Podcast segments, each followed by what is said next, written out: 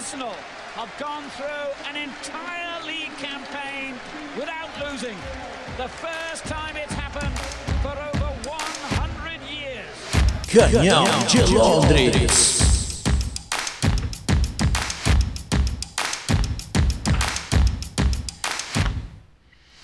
Bom dia, boa tarde, boa noite a você que está ouvindo esta este programa. Seja bem-vindo ao Canhão de Londres, seu podcast semanal para ficar bem informado sobre ou mal informado, depende de quem passa a informação. Se for eu, geralmente é mal informado sobre o Astons. Hoje sou, eu sou o Will Pereira, para quem não me conhece, é, e eu estou na companhia de Ana Flores Belo. Hoje o Marcos Vinícius ele deu um, ele teve um pequeno problema técnico e não pôde estar com a gente. Salve, salve, Ana. Tudo jóia, Will? Olá para nossos ouvintes. Estamos aqui em semana decisiva de muita sofrência na Europa League para falar do Arsenal. É, pois é. Enquanto agora a gente tá gravando, tá quase terminando o jogo do Bayern de Munique e PSG. Dá uma saudade da Champions, né? uma saudade de tomar baile do Bayern de Munique, né? pois é, cara. é complicado isso. É, mas vamos lá, né? O tempo urge e essa Sapucaí é grande. Vamos voltar para nossa mazela pessoal. Arsenal sofre gol nos acréscimos e empata com a Slavia Praga no jogo de ida das quartas da Liga Europa. Os Gunners mandaram duas bolas na trave, inspecionaram os tchecos, marcam aos 40 minutos do segundo tempo, mas sofrem empate nos acréscimos. O jogo de volta será na próxima quinta-feira. Lembra alguma coisa do jogo? Sim, lembro que o lado onde o William tava não funcionou e não saiu nada. Oi, eu não entendi, desculpa. Eu lembro que no lado direito não saiu nada. Pois é, cara. Dizer, eu tava vendo o jogo. né? O William tava no esquerdo. É, eu tava vendo o jogo assim, na, trabalhando, né? Então aí o cara não consegue prestar atenção direito, ah. o cara ah. só vê os lances mais críticos, né? Por isso que eu queria mais a tua opinião sobre esse jogo, porque. Ah, eu... sim. O segundo tempo eu não consegui assistir, que era bem na hora de uma aula minha. Mas o primeiro tempo eu vi e basicamente foi só o lado onde tinha saca funcionando. A gente via toda hora às vezes ele funcionando ali pela direita junto com o Bellerin, às vezes com parte, até o Holding chegou a dar, se eu não me engano, três, três enfiadas de bola muito boa para ele, da, da zaga direta. Então foi isso, foi um primeiro tempo em que a gente viu o lado esquerdo funcionando e o lado direito estava ausente. Inclusive, não sei se foi por causa disso, mas o Howe, que teoricamente seria o nosso meio, estava mais lateralizado. Não sei se é por causa da presença do William ali, né? Ele teve que suprir a necessidade de, de um a menos em campo, com o William na, na, na, esquerda, mas aí, aí ele, ele ficou ali, mais lateralizado. Achei isso estranho no jogo. A maior parte que ele ficou ali, ele ficou mais para lateral. E aí, várias chances foram criadas, né, pelo Saka, especialmente ali no primeiro tempo. Lacas perderam várias boas chances. O Slavia até chegou a dominar ali nos primeiros minutos, ficou com a posse de bola, mas depois, a partir dos 30 minutos, o Arsenal foi que dominou. O Arsenal passou a ter mais posse de bola, eles encontraram a maneira de jogar, então já começaram a ter mais chances. E aí, no segundo tempo eu não vi, eu cheguei a tempo de ver a tragédia dos dois gols seguidos, né, no fim, no fim do primeiro tempo, né. Então, até que eu não perdi muita coisa, né. Provavelmente o Arce ficou ali é. enrolando até os 40, e aí, de repente, sai aquele gol suado e a gente pensa, ufa, mas aí o ufa era cedo demais, né? O Slavia Praga conseguiu, nos acréscimos ali na pressão e uma bola que saiu para escanteio, consegue marcar. É uma coisa muito triste, muito Arsenal isso. Pois é, e o jogador a menos, ele acertou uma bola na trave, né? Pois é. o jogador a menos. Pois é, cara, é, todo mundo falava que o Slavia Praga, Praga era um baita do monstrão, assim, eu achei um time bem comum, sim, fraco, fraco, fraco. É, o Arsenal praticamente empatou o jogo para ele mesmo, porque... Ó, cara, agora eu botei os melhores momentos para ver aquele gol do Lacazette. Ele caprichou tanto, caprichou tanto que a bola bateu na trave. pois é. Foi um. Tirou tanto, tirou tanto do goleiro. Foi fazer o mais difícil, porque não fez o básico. Cara, e ele teve muito tempo para pensar o que ele ia fazer da vida, né? Ele teve que correr o campo inteiro. Pois é, correu o campo inteiro e finalizou errado. Podia ter tentado dar mais um drible para bater mais de perto, não sei. Não sei, na hora é fácil falar, né? Quando a gente não tá lá. Ah, verdade. Ah, e a bem da verdade, assim, o, o Arsenal, quando tem gente. Com o elenco principal, o Arsenal já é um time limitado, que de vez em quando consegue fazer umas partidas legais. Mas com, com carência no elenco, meu Deus, é uma, uma grande confusão. pois é, e agora o Rui ainda lesionou nessa partida, né? Então, basicamente, a gente tá sem meio campo pra partida de volta, né? O Arteta vai ter que fazer as suas mirabolantes ideias aí pra ver o que, que vai fazer. É, e o Gabriel Martinelli entrou no finalzinho ali, até meteu uma correria. E daí depois a gente já pode começar. Acho que já podemos começar a falar do. Do. Jogo da Premier. Do outro jogo, né? É, podemos falar sobre o jogo da Premier já. É. é eu tomei, eu tomei aéreo hoje. Não sei porquê, eu acho que eu dormi demais, sei lá. É, é que eu não sei, parece que hoje eu tô de folga. Como eu tô de folga hoje, e como a gente sempre grava na segunda pra eu editar na terça, hoje eu tô de folga e a gente tá gravando direto na terça. Então eu tô. Na segunda-feira eu tô mais ligado, porque eu sei que eu tenho que trabalhar depois, agora eu tô mais avoado, sabe? E eu já sou tipo, se eu sair correndo, né, da aula pra vir pra cá, e eu esqueço de tudo. Eu esqueço os nomes do jogador, esqueço classificação, dá um branco, assim. É normal. É, pois é. E a gente é sempre uma confusão na bola aérea, às vezes, né, cara? Complicado isso. Tinha, melhorou um tempo e agora voltamos tomar gol de cabeça. É. Os velhos problemas, né? Ou é a saída de bola ou é a bola parada. Pois é. Mas vamos lá então, né? Vamos pro. Pra pelo menos um sopro de alegria que a gente começa a semana já com. Pelo menos ganhando já é bom, né? Com dois gols de Lacazette e um do Martinelli, o Arsenal não teve dificuldades para vencer o Lanterna Sheffield United por 3 a 0. O jogo válido pela Premier League foi realizado no estádio Bramall Lane em Sheffield, domingo. É, com o resultado, a gente ocupa a nona posição do inglês, 45 pontos, 9 atrás do Chelsea, que é o quinto primeiro time da zona para classificação para a Europa League. É, a situação tá trágica. A gente tá lutando pelo décimo lugar. Pois é, o, o Marcos, ele, como ele não vai participar, eu vou entrar aqui no, eu vou entrar aqui no Twitter do Marcos e ele, ele fez um eu vou eu vou eu vou ser o porta-voz dele, tá ligado?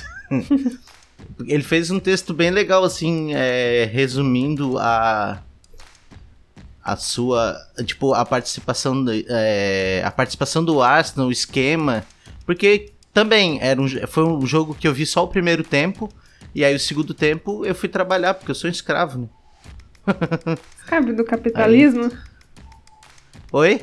Escravo do capitalismo? É, não, é um. É um é, tipo assim, é, é, que o Arsenal jogou com, com, com uma formação diferente, assim, né? Não tão diferente, na real, porque Aquele, aquela movimentação do Chaka de fechar como um terceiro zagueiro pela, pela esquerda, ele já faz isso com o, quando o Tierney tá em campo. Já é uma função que ele já sabe fazer.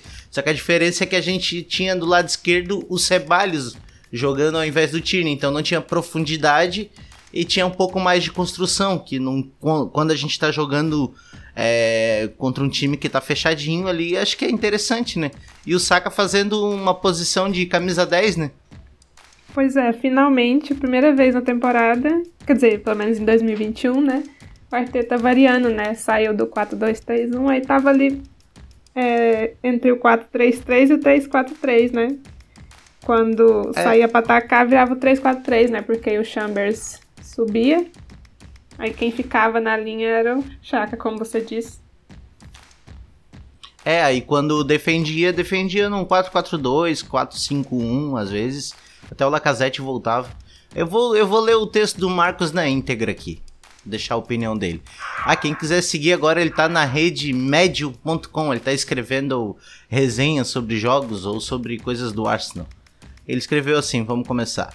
O Arsenal venceu o Chelsea. Tá, isso aqui, beleza. Ele, em campo, a equipe se comportou como um 3-4-3 bem híbrido, chegando em momentos a um 3-3-4 e até loucamente a um 3-1-6. Chaka funcionou como um zagueiro pela esquerda, como a gente falou é, ajudando a construir o jogo junto de Ceballos e Martinelli pela esquerda. Partey ficou à frente dos zagueiros, liderando as ações de, na saída de bola e ligando o jogo para Saka, que tinha auxílio incrível de Lacazette, que em algumas, que muitas vezes tocou na bola no campo de defesa para desafogar o jogo e construir jogadas para facilitar a criação. Aí ele colocou um desenho, é, mais ou menos como estava. Era o, Le, era o Chaka aberto com a bola, né? o Chaka aberto na esquerda, o Pablo Mari no meio e o Holding aberto na direita. O Partey centralizado, é, o Ceballos combinando com o Martinelli e do, do lado e do lado direito tinha três jogadores, que era o Saka que encostava no PP, que eles trocavam até de posição, e o Chambers dando aquela assistência, até tentando cruzar algumas bolas e tal. E daí quando recompunha, voltava no 4-4-2, o Chaka passava a ser um lateral esquerdo e o, o Ceballos caía pro meio. Pelo, pelo que eu lembro, assim, do, do desenho, enquanto eu tava vendo o jogo no primeiro tempo, né? Pois é, e finalmente o Ceballos jogando bem e na posição de meio atacante, em quem diria? Né, pois é. eu, eu, o Ceballos fez uma partida até, assim, nem parecia o mesmo Ceballos, né? Pois é, foi um dos melhores em campo. Geralmente eles quando aparecia em campo era para nos trazer tristezas, né? Então foi surpreendente mesmo. Pois é. Foi um jogo, foi um jogo bem tranquilo, assim, né? Pra, pra falar a verdade, assim, eles não deram nem. Não criaram quase nenhuma dificuldade, embora a gente tenha terminado até com menos posse de bola no cômito geral.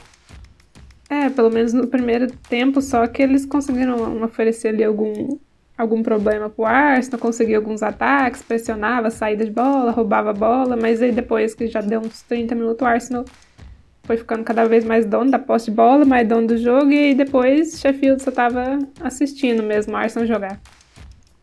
E o primeiro, foi o primeiro gol, né? Um golaço do, do Lacazette, né? Numa jogada que teve a participação do Partey, do Saka, do Ceballos dando aquele toquezinho de calcanhar e o Lacazette já dominando igual um jogador de futsal, é, passando o pé por cima da bola e deslocando o goleiro. Que golaço, né? Golaço, Lacazette is on fire. Quem diria? Que agora ele já Laca... tem 12 gols, né? Se fizer alguns a mais, pode até lutar por uma Golden Boot, quem sabe? E, de novo, eu repito aquele mantra que eu tenho falado: é, tira os gols do Lacazette, faz de conta que ele não fez nenhum gol e pega o resto da produção dele em campo. Ele ainda cria muito, ele volta para marcar, ele volta para participar da construção de jogo junto com o meio de campo. Pode ver na maioria dos contra-ataques, ele não tá centralizado. Ele, ele às vezes ele tá atrás do meio-campo. Isso, ele é. volta bastante, né? Funciona como meio, ajuda na marcação, ele movimenta-se muito. É um jogador muito polivalente, várias características é, participativo e interessado no jogo. Uma característica que ultimamente eu não tenho visto no Aubameyang. Por isso até que ele tá ganhando umas vaguinhas hum, na... No banco. tá, tá vendo o jogo da, da tribuna ali, sentadinho, bonitinho. Pois é, é. E, e ao contrário dele, né, a gente viu a diferença no Martinelli, né? É um cara muito objetivo, tá sempre ali tentando, a gente vê que ele tá dando o máximo dele, ele é um jogador que tá fazendo esforço e mereceu, né, deixar o gol dele. É, até a gente tava vendo o jogo no grupo ali e o Marcos falou: o Martinelli logo vai marcar. E fazia sentido mesmo, porque ele tinha criado bastante. E a, o gol para ele era questão de tempo mesmo, pela participação na, na, nas atitudes ofensivas do Arsenal. É, ele, ele, ele é um jogador realmente de ponta, né? Embora muita gente prefira ele jogando centralizado, mas a, a posição original dele é jogar de ponta, jogar como um jogador atacante aberto. Então, ao contrário do Aubameyang que joga ali improvisado, ele tá no habitat natural dele. E ele tem muito mais participação, ele movimenta, ele é um, ele é um jogador mais jovem, ele tem mais explosão. É, então faz muito mais sentido. Até tinha cobrado ele nos outros jogos aí, mas eu, o Arteta não tava botando por algum motivo dele, né? É, inclusive é, colocar ele como ponta, né, é o que é melhor mesmo, porque tem muito mais jogadores ali para a vaga de centroavante, né? E se a gente tá passando tanta dificuldade aí com essa posição da ponta, né, deixa ele lá. Deu certo, deixa ele lá. Pois é. E comparado ao William, tipo, é um oásis, né? Tipo, nossa. o William, é, coitado. É, tipo, é, muito, é muito participativo no jogo. Ele, ele vem, ele busca, ele parte para cima. Ele, ele, ele visa o gol o tempo inteiro. O William é aquele jogador que ele para muito com a bola. Ele dá tempo de todo mundo se ajeitar. E daí ele faz aquela jogada previsível que é cruzar para dentro da área. Aquele, aquele bingo, né? É um sorteio que ele faz. Tipo assim, que ele. Ah, eu vou jogar da área pra ver o que que dá. Só que daí tá todo mundo postado, cabeceando de frente. Em geral, esses lances não dão em nada. Ah, inclusive, eu não sei quem postou, mas é, eu tinha visto um dado assim, né? De que o Martinelli só nesse jogo já tem mais finalizações que o William na temporada inteira, né? É, e pra um jogador de ataque, cara, é, tu, tu não precisa nem finalizar bem, cara, mas tu tem que estar tá o tempo inteiro sujeito a tentar fazer gol, cara. O objetivo do, objetivo de um atacante é fazer gol, cara. Claro, tu, é importante que tu faça a, a recomposição, que tu preencha espaço, que tu tente triangular e tal. Mas na real, no, no final das pra contas, ganhar, o cara tem que vai. Fazer gol, né? É.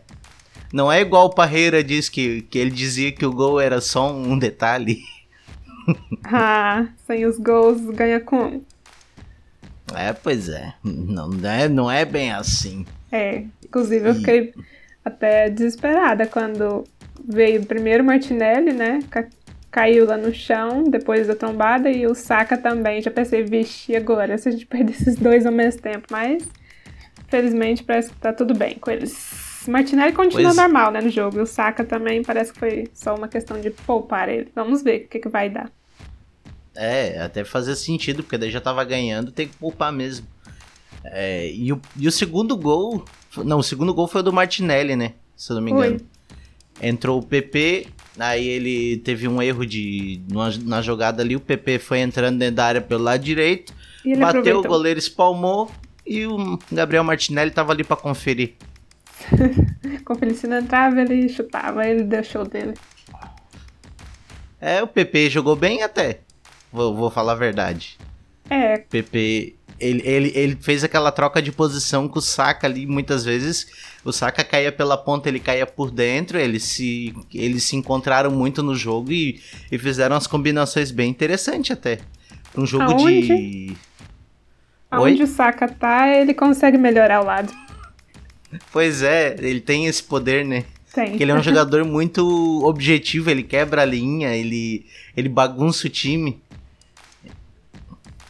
Pois é. E depois, né, os 84 para finalizar mais uma vez o Lacazette. É, aí teve aquela, aquela girada do, do, do, do Partey, que girou em cima do marcador dele, deu aquele passe longo que quebrou duas linhas defensivas do Sheffield e o Lacazette fez a movimentação perfeita, saiu no, no, no tempo certo para não ficar impedido, chegou frente a frente e aí era só só conferir. Até lembrou muito um gol do, do que o Kaká fez, na, que o Kaká deu assistência pro Crespo na, na final da Champions League de 2005. Vixe, Aquele passe longo, não vou lembrar, bonito. Não. não, daí eu, é, é, eu lembrei disso porque eu vi em algum lugar, cara, os caras falando, ah, o Partey ele dá sempre esse passe aí, ah. tá ligado? Aí, o lance que eles botaram é do Kaká. e a galera comentou assim: Ô, oh, Partey é fera mesmo. Foi obrigado. Fez, fez, o trabalho de casa, né? Deu tudo certo. Era jogo contra o Lanterna, não era pra isso mesmo. Testar a formação, é, dar oportunidade para jogador e vencer por grande margem, né? É, isso é uma coisa que é importante tu lembrar que a gente não pode ficar muito eufórico e, e até de certo de certa forma, assim, otimista com a formação, porque o adversário era muito sofrível, era um time muito fraco. É. Então é aquela coisa, né? Não fez mais do que o seu trabalho, eu acho. Né? É, é quando tu chega, chega em casa na prova e diz assim, mãe, tirei sete. Então, assim, não faz mais que obrigação. Fico o dia inteiro estudando, não tirar sete. Não é? É, tipo isso, ganhar do lanterninha, mais que obrigação. Pois é. Martinelli, estou cansado, mas tão feliz. Estou me sentindo um pouco cansado, mas estou muito feliz com o gol e ainda mais feliz com a vitória e os três pontos, disse ele ao Arsenal.com após o jogo. Eu trabalho todos os dias no treinamento. Você precisa se preparar porque quando o Mikel precisa de você, você precisa estar lá para jogar e mostrar algo. Ele deixou o campo aos 83 minutos para ser substituído por Mohamed, é, príncipe egípcio faraó El Nene, mas dissipou os receios de ter se lesionado, apesar de ter aparentemente sofrido uma pancada no tornozelo. Não, tô bem para jogar na quinta-feira, confirmou. É, ele Inclusive, entrevista em inglês com inglês impecável. Chique demais. É bonito quando o cara se é, se esforça no trabalho, né? É, aprende aí, Pombo, Richardson. Richardson é, até tu... hoje sofre com o inglês. Tu viu o Bale? O Bale ficou dois anos, na, três, quatro, sei lá quantos anos ele ficou na Espanha e não aprendeu a falar nada. Já mostra a dedicação dele. É, cara, é, é importante. Porque assim, é, é, é, é, é um jogo, embora a, a, a, bola ela só tenha uma linguagem, então é, é importante dizer, corre pra cá, vai pra lá, faz facão, faz aquele negócio, sabe? Tipo, a comunicação no jogo é importante. Se tu parar, agora que a gente tá tendo muitos jogos que sem torcida, é, tu ouve tudo que tá sendo falado em campo, o jogo é falado o tempo inteiro. É, inclusive, o que a Arteta vai fazer, hein, se voltar quando voltar finalmente os espectadores, porque ele fica o tempo inteiro falando, falando. é, pois é. Assim, mas eu vou falar uma coisa. É, se bem que a torcida do Arsenal não, não, não, não reclama, né? A torcida. Eles falam e tal na rede social, mas no estádio é uma biblioteca, né? Então não ia fazer muita diferença. É. Eu acho que ainda dá para ele se comunicar com os jogadores mesmo com a torcida em campo, no estádio. Dá. Só se, só se for um clássico, tipo assim, um jogo contra o Tottenham, aí o negócio fica feio, mas fora ah, isso. Ah, sim, né? Aí. Aí não é jogo, é guerra. É, it's war. É. E o Torreira, né? O Arsenal pode pedir 15 milhões de libras, cerca de 100. Ah, não precisa. Para liberar Lucas Torreira, segundo a ESPN. O jogador que está emprestado ao Atlético de Madrid também foi alvo de sondagens de Flamengo e Grêmio após manifestar sua vontade de voltar à América do Sul. Torreira é uruguaio e perdeu a mãe recentemente, vítima de Covid-19. O contato dos clubes brasileiros foi confirmado pelo pai, Ricardo Torreira, em entrevista a uma emissora de TV argentina. O Boca Juniors da Argentina, porém, aparece como uma possível primeira opção. Foda, né, cara? Meu Deus, se ele viesse mesmo para América do Sul, óbvio que ia arrasar, né? Mas eu sei que tem questão emocional aí envolvida, né? Porque a mãe acabou de morrer, ele falou que queria ficar mais próximo da família, mas ele ainda tinha muito mais gás, muito mais coisa para queimar na Europa, né? Eu acho que se fosse pesar pelo lado racional, ele deveria ficar na Europa. É, e pro Arsenal é prejuízo, né? Foi pago 26 milhões e vender por 15 pois é, é complicado, né? E ele é um jogador de qualidade, então a gente sabe que ele vale mais do que isso. Só que é, não estava sendo é. aproveitado, né? Pois é, é que assim, eu, eu não vou nem sentir a falta dele no Arsenal, porque é, ele foi um jogador muito que, que ganhou muito pelo carisma e pela raça. Ele tem muita raça, ele, ele, ele se doava em campo. Só que se tratando de características, ele é um jogador que ele não, ele não cabe no esquema do Arsenal. Porque ele, ele não consegue fazer a primeira função porque ele é muito baixo. Ele precisa. Um cara para fazer aquela função, ele precisa ter é, a, a estatura para ganhar no alto, né? Concorda comigo? É, pois é, e, né? Então. E, e para jogar um pouco mais avançado, para fazer um, um, segundo homem, precisa ter um passe bom e de preferência que seja passe de quebra-linha, como por exemplo ter o Partey. E ele também não se encaixaria nessa, nessa questão aí. Pois é, essa questão aí fica difícil. É complicado, cara. É, não, então, é um jogador que não vai me fazer nenhuma falta, na real. Só pelo prejuízo mesmo. Esse é o problema, aí, né?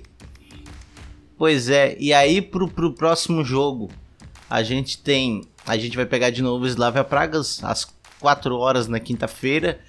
E não temos mais o Davi Luiz. O Tierney tá bichado.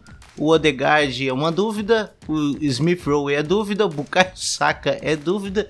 E o Aubameyang é dúvida. É um time bem bagunçado, né?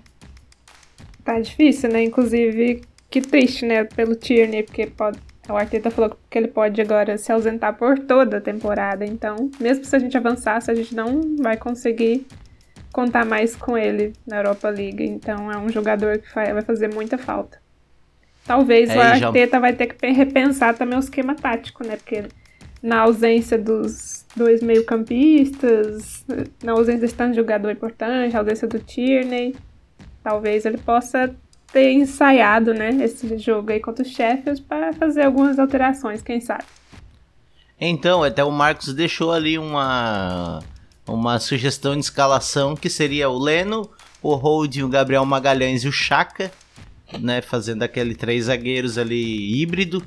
É, o Chambers, o Partey, o Odegaard e o Ceballos, o Saka, o Martinelli e o Lacazette. É uma formação que até me interessa, porque é, o adversário, assim. Só que assim, em casa, eles vão pressionar um pouco mais a gente. Mas a gente vai ter uma defesa sólida e alta, né? E dois caras para proteger no meio de campo. É, na lateral também é uma dúvida, né? Porque, por exemplo, o Beleirinho, eu achei que ele foi bem nesse último jogo da Europa League, embora ele vinha vendo mal nos jogos anteriores. É, mas daí eu acho que. É, mas daí no caso pela característica, né? Porque daí para poder voltar, fechar como zagueiro, pro Chaka se soltar um pouco mais, sei lá. Porque o Chaka, quando é, ele jogou praticamente como um terceiro zagueiro mesmo, né, no último jogo. Pois é. E aí é, vamos ver se o Martinelli vai ganhar também a chance dele. Ah, eu eu sou, sou um cara que sou muito otimista. Até eu comentei lá um negócio esses dias. É, nessa entrevista que o Marcos postou lá do, do, do Martinelli inglês, eu comentei assim: é, se ele tiver o foco que o ídolo dele, que é o Cristiano Ronaldo, tem, ele tem tudo para fazer uma, uma carreira uma carreira bem parecida. Daí o cara botou assim: é, não exagera. Eu disse: deixa eu sonhar. É, os sonhos são o único patrimônio que o Kroenk, o único patrimônio do torcedor que o Kroenk não penhorou para ganhar mais dinheiro. Se ele for o Cristiano Ronaldo, então nós somos o Sporting dele? Ele vai nos abandonar? É, não, tá louco. não, mas se ele abandonar depois de ganhar uma Champions, tá bom. É, Me serve. Me serve. Tem jogador aí que ficou 10 anos e a gente não ganhou nada. Trágico. pois é. Cara, tem mais alguma coisa para acrescentar? Esse programa foi rápido, né? É, nada que eu lembre. As mulheres não jogaram esse fim de semana, pausa da data FIFA. Ah, que legal. Agora caiu a Ana. Vamos fazendo aqui de improviso, então. É, eu queria aproveitar para fazer o meu xabá, que é o seguinte: eu tenho um podcast onde eu estou entrevistando jogadores, é, narradores, inclusive entrevistei o narrador que, que fez o que, que narrou o jogo pela Dazone, né? O Gustavo Ribeirão mandou até um abraço para nós na transmissão. É, o nome do podcast é Jogando Sem a Bola. Se você não ouviu ainda, convido você a ouvir. Tem no Spotify, tem no Instagram também. É, a conversa em forma de vídeo que tá lá no IGTV, que é arroba jogando sem a bola. E a Ana voltou. Voltei. Caiu pois aqui. é, tive que fazer um improviso aí sozinho. Parecia aqueles radialistas de, de ah, sabe aqueles caras que ficam fazendo programa de madrugada, os diguinho coruja da vida? É, falando com as madrugadas. é, pois é.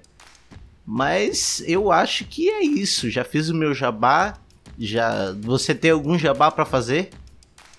Ah, deixar aqui o, o, meu perfil, né? Já pro pessoal que tem Twitter aí, seguir-nos lá no ArsenalisBR, perfil onde eu cubro o Arsenal com os meus amiguinhos lá, DMs do perfil. Também o quadro Artilheiras de Londres, do Arsenal Portugal, que eu participo falando do time feminino. Inclusive, essa semana a gente vai ter mais um episódio falando aí das duas últimas semanas do futebol feminino do Arsenal. A pergunta, como é que foi o idioma? Conseguiu se adaptar?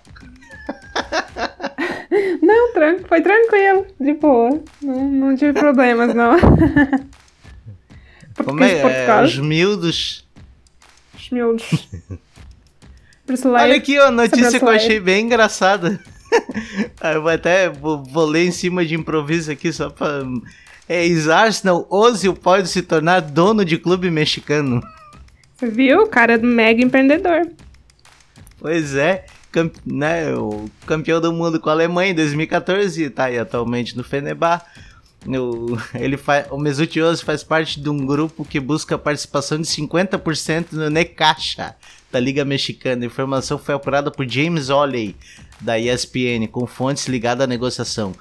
A fonte confirmou o envolvimento de Ozil, mas recusou entrar em detalhes sobre o potencial negócio. Imagina o Ozil, né? Se é um negócio é dele, ele podia voltar e ir lá jogar umas partidinhas no México. Mas ele é esperto, né? A carreira aí no fim, então hora de investir o dinheiro, né? Bem esperto ele. É, ele já fazia isso quando ele tava no Arsenal, né? É, né? Jogando joguinho online, é, grife Lançando, de roupa é, e o caramba. Roupa. Ele tinha até uma parceria com o Flamini também, na empresa lá do Flamini. Ah, eu gosto, eu gosto dessa do. qualquer grupo do Arsenal, os caras fazendo lobby pro Flamini comprar o Arsenal. Perfeito, compre. Tire-nos da Como se ele fosse comprar o Arsenal e, tipo, ele ia fazer totalmente diferente. Ele, tipo, não, vou pegar o meu dinheiro e vou queimar ele todo. É, né? Ele ia fazer igual o Crank. Porque é. no fim, no fim é negócios. Até porque o dinheiro do, do Flamini parece vir de fontes lícitas, né? Sim, ele é um cara preocupado com o meio ambiente, então ele é um cara limpo. Ele não é crank, não. Ao contrário do dono do Chelsea, né? Que sai aí tirando petróleo até. É. Flamini preocupa. Que aí. É por isso que o Chelsea tem muita injeção de dinheiro. Porque o cara vai lá, né? Ele precisa lavar um pouquinho o dinheiro dele, né? É, mas falta essa mentalidade então pro Kroenk também. É, o Kroenk também ele ganha dinheiro de maneira lista, né? Explorando os clubes é. que ele compra. É. Só imagina, uma vez ele penhorou o Arsenal para comprar um posto de petróleo nos Estados Unidos. Podia ter perdido. Ele... É, ele ofereceu. Não penhorou, não. Penhorou é. Ele botou o Arsenal como. Garantia. É, é como garantia. Podia ter Torcer perdido. pra que ele não seja um caloteiro. eu tô na não, esperança. É, cara, eu já falei, eu tô na esperança for... daquele cara lá do, da África comprar a gente. sempre. É outro, né? é. Sempre, sempre tem. Todo ano ele vai comprar o Arsenal nigeriano. Aham, uhum, ele fala que não me preocupa não, ele tá esperando. Na hora que surgir a oportunidade, é compra. Outro que também dizia que ia ser comprado, na época ainda não tinha vendido a parte dele pro Henk, era o Usmanov, né? que, que agora tá no Everton. Tirou todo o dinheiro do Arsenal e foi pro Everton. Ele tinha, se não me engano, uns 30% da, do, do Arsenal. E aí ele pegou e vendeu pro Crank e foi, foi embora. Se arrancou. Cansou do Crank. Deve ser aquele sócio mala chato. Pois é, cara. É, é, tá louco. Só de falar o Crank já me irrita um pouco. nesse climão de, de tristeza eterna, mas com muito otimismo que a gente passa para a próxima fase. É... Considerações finais, Ana? Então, né, estamos aí na reta final, né, dessa, dessa temporada, então esperamos aí que o Arsenal nos dê alegrias, esperamos que podemos passar de fase na quinta-feira, tomara que dê tudo certo, então agradecer ao pessoal que nos escuta, que nos acompanha e torcer para que a gente não passe decepções na quinta-feira. É isso aí, eu faço os mesmos votos. Esses são os votos da equipe Canhão de Londres e vamos para dentro deles e vamos ganhar essa partida porque a gente é o único galho que a gente tem para se pendurar no, é nessa cachoeira que é o, o futebol. Pois é, é o que resta para essa temporada, é a única luta. Tchau, tchau, pessoal. Come on, yo, guys! Até mais!